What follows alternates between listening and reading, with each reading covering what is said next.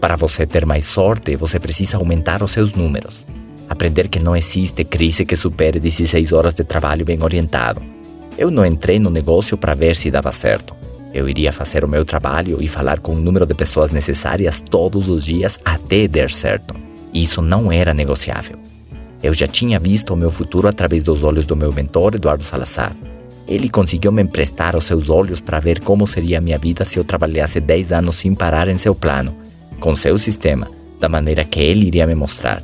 E tendo ele como guia, eu estive disposto a persistir o suficiente para que essa promessa se tornasse uma realidade.